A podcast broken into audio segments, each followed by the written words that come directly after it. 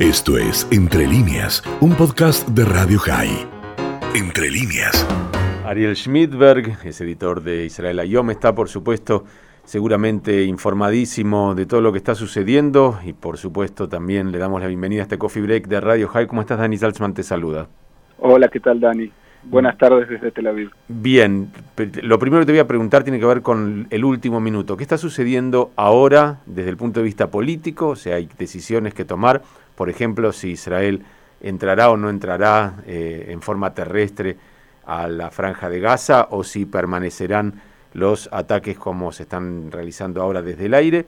Y por supuesto, qué está sucediendo en función de eh, qué sucederá con el Hamas. Entendemos que hubo un ataque donde murieron, entiendo, cuatro eh, de sus líderes. Bueno, eso seguramente prolongará, no sé si vos lo ves así, el resultado final de esto porque al jamás no le gusta llegar a un acuerdo cuando no puede mostrar, aunque más no sea de forma ficticia, una victoria.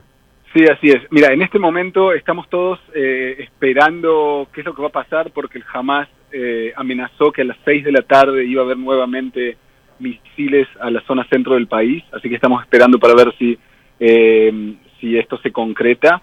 Eh, siempre se dice que el operativo militar terrestre eh, existe como posibilidad, pero yo, yo no creo que salga, que, se haga dicho operativo. hay ataques aéreos permanentemente no, no, no, no hay una organización terrestre en este momento que ya tendría que estar eh, haciéndose para una entrada para una entrada terrestre. Sí, por otra parte, siempre que se entra eh, de manera terrestre, el costo en vidas de soldados eh, es muy alto y, condiciona mucho todo lo que sigue. Sí, por supuesto. Aparte, hay que tener en cuenta de que estamos en lo que se llaman nuevos operativos, nuevas guerras, en la que la victoria no es algo eh, del todo claro. Generalmente se llega a algún tipo de cese de fuego en que los dos partes, tanto, tanto Israel como la organización terrorista del Hamas en la franja de Gaza, pueden presentar algún tipo de éxito. Eh, digamos que no, no se puede cantar victoria en este tipo de operativos, así que eh, se, trata principalmente de, mejorar posiciones se sabe, eh, se trata de buscar silencio cada vez más largo. De hecho, la última vez que hubo una, eh, una escalada dramática como esta fue en noviembre del 2019, que hubo tres o cuatro días de, em, de muchísimos ataques de ambos lados. Em, así que la, mm, eh, lo que se cree es que en, en un par de días más se va a llegar a algún tipo de cese de fuego. De cualquier manera, la situación que se está viviendo en Israel es muy, muy complicada eh, hay más de 1.200 misiles que han sido eh, lanzados desde la franja de Gaza para este lado del límite en las últimas 48 horas. Yo, yo quiero que traten de entender em, de, lo que estamos hablando. quiero repetir este dato porque es, es una locura que es, que es importante que la tengan, eh, la tengan presente ustedes, sus oyentes y también todo el, todo el mundo que lo escuche. Estamos hablando de 1.200 misiles que caen en contra de población civil. Entiendan esto, cada, cada varios minutos, principalmente en el sur de Israel, pero durante la noche, eh, por primera vez en muchísimo tiempo, también en el centro del país, hay eh, sirenas que no paran de eh, sonar. Y estamos hablando de que la gente tiene entre 15 segundos y un minuto para llegar a un cuarto de refugio, con chicos para tratar de, de tomar refugio. Es una una realidad que el que no la vive acá le, puede costar muchísimo entenderla eh, y, es importante que el mundo la escuche. Bien, hay otro aspecto, enseguida voy a volver a este que tiene que ver con el Hamas y la Franja de Gaza, pero hay otro aspecto preocupante que también de alguna manera se desarrolla en paralelo, que son las manifestaciones de la población árabe con lo que algunos hasta han llamado pogroms, ¿eh? de, destrozos de sinagogas, quemas de automóviles, ataques a ciudadanos, y eso es algo que aun cuando se pueda llegar a un acuerdo de cese al fuego con Hamas, va a permanecer y tiene que ver con alguna falla, con algún problema de la sociedad israelí que Israel va a tener que atender. Contame un poco cómo percibís eso y si la gente está entendiendo lo que por ahí para mí es de una gravedad eh, a futuro importante. Sí, yo creo que si uno lo ve eh, a, largo rasgo lo que está pasando en, las ciudades de, que son compartidas, digamos, de, población judía y árabe, eh, es mucho más dramático que la escalada con la franja de Gaza, ya que estamos hablando de, eh, de un contexto social que va a ser influido por estas manifestaciones violentas que no se va a tranquilizar tan pronto como las escaladas con la franja de Gaza. Estamos hablando de realmente pogroms eh, que uno ve las uno ve las imágenes por televisión y, no se puede creer que sea dentro del límite dentro de los límites de Israel. Eh, como te decía, la, la, influencia social va a ser a largo tramo eh, y lo que es triste es que justamente ahora la situación política tan complicada en Israel de los últimos dos años llegó a una situación en la que se veía en las últimas dos semanas tan solo de que la población árabe y sus miembros de la Knesset iban a ser representados por primera vez en el gobierno, ya que tanto la derecha como la centro izquierda no podían concretar una, una eh, coalición para, eh, para crear gobierno sin la participación de los partidos árabes. Y justo ahora, donde se veía eso tan cerca, eh, salen estas protestas a la calle que de, hecho muestran algo que estaba burbujeando por, por debajo de la tierra y que ahora con eh, de que ahora con, con, todo lo que pasó en Jerusalén, el día de Jerusalén a principio de la semana, eh, sale afuera y de hecho se, se expande muy rápidamente en las ciudades eh, mixtas que vendrían a ser la ciudad de Yafo, en, en Lod, en Haifa, en Acre, y, y se van ampliando estas manifestaciones de día a día. ¿Hasta dónde crees que esto puede llegar en función de que, como bien vos decías, las conversaciones entre la PID, Bennett incluían a partidos árabes que de alguna manera le iban a apoyar? Ahora, ¿estos partidos pueden recibir ese apoyo o ese apoyo puede ser ofrecido por partidos árabes en estas circunstancias?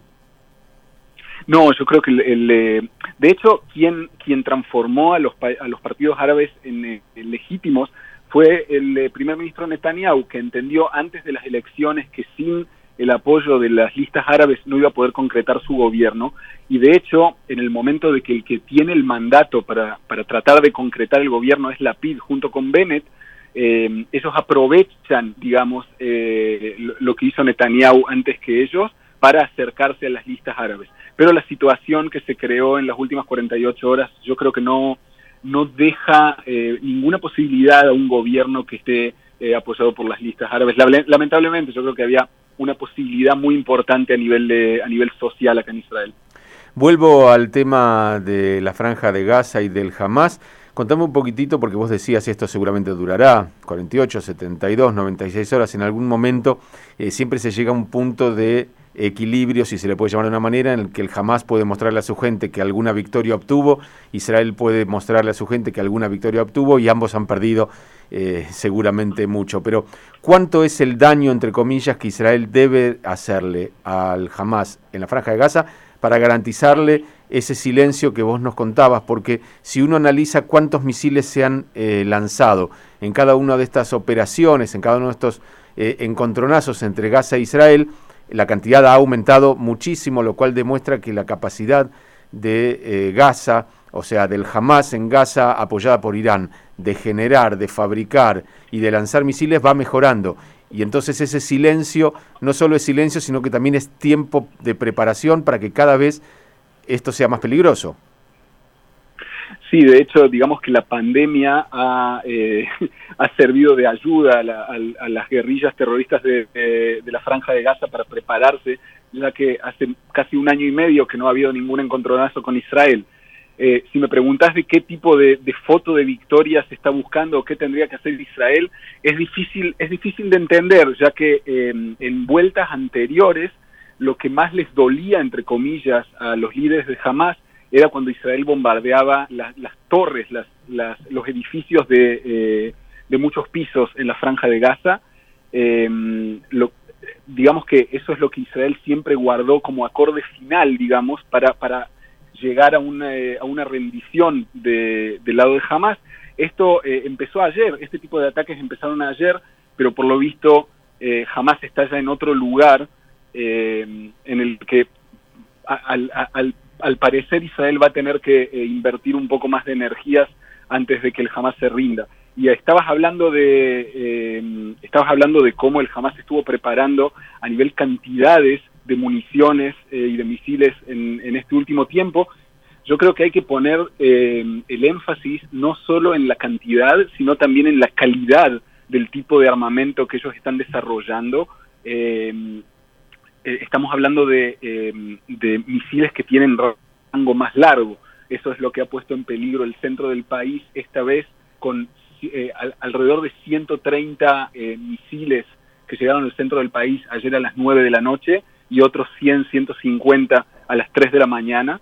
Eh, son, son, son posibilidades técnicas que en el pasado jamás no las había tenido. El que la organización que sí tenía este tipo de, posibilidades técnicas era el, el Hezbollah en el sur del Líbano, eh, pero no se sabía, o por lo menos eh, la población civil en Israel no estaba al tanto de que eh, existía este tipo de armamento y de este rango de, éxito.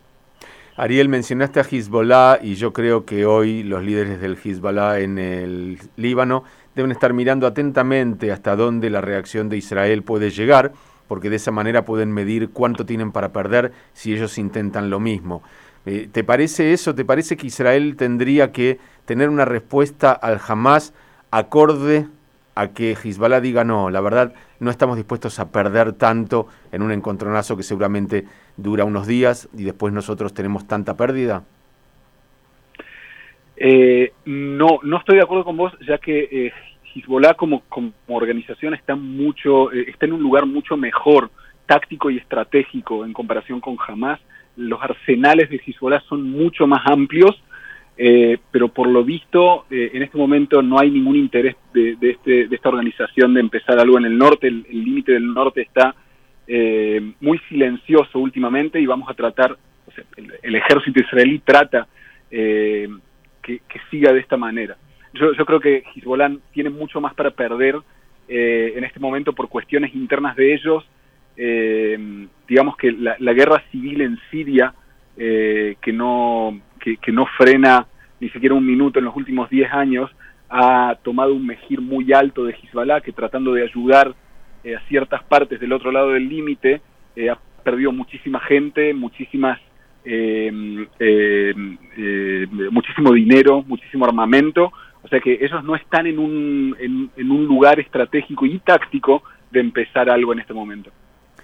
Bien, hemos dado una vuelta por, eh, por este panorama, el último lugar que nos queda, porque hablamos de Gaza, hablamos del sur del Líbano, nos queda hablar de Judea y de Samaria, de Abu Mazen, eh, que en general suele mantenerse bastante callado en estas circunstancias, porque si a alguien le cae mal jamás es a Abu Mazen. Allí se suspendieron las elecciones. ¿Qué puede pasar con los eh, ciudadanos que de alguna manera uno piensa pudieron haber votado al Hamas o que a esta altura estarán reclamando o presionando tal vez a Abu Mazen para que tome alguna, alguna postura?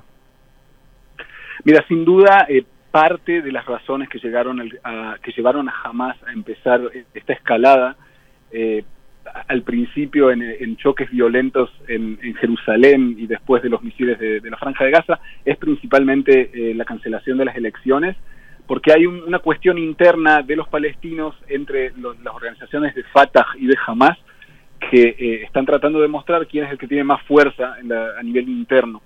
Eh, Abu Mazen se calla, por supuesto, porque no, no, le conviene meterse, porque, eh, porque en este momento y ya hace varios años que el Hamas tiene mucha más fuerza que él. Bueno, el panorama es complejo, pero como suele pasar en el Medio Oriente, las cosas se desarrollan rápido. Seguiremos en contacto, ha sido tan amable como siempre en poder brindarnos este panorama. Te mandamos un abrazo grande y por supuesto también eh, les pedimos, ya no por el coronavirus, sino por los misiles que se cuiden mucho.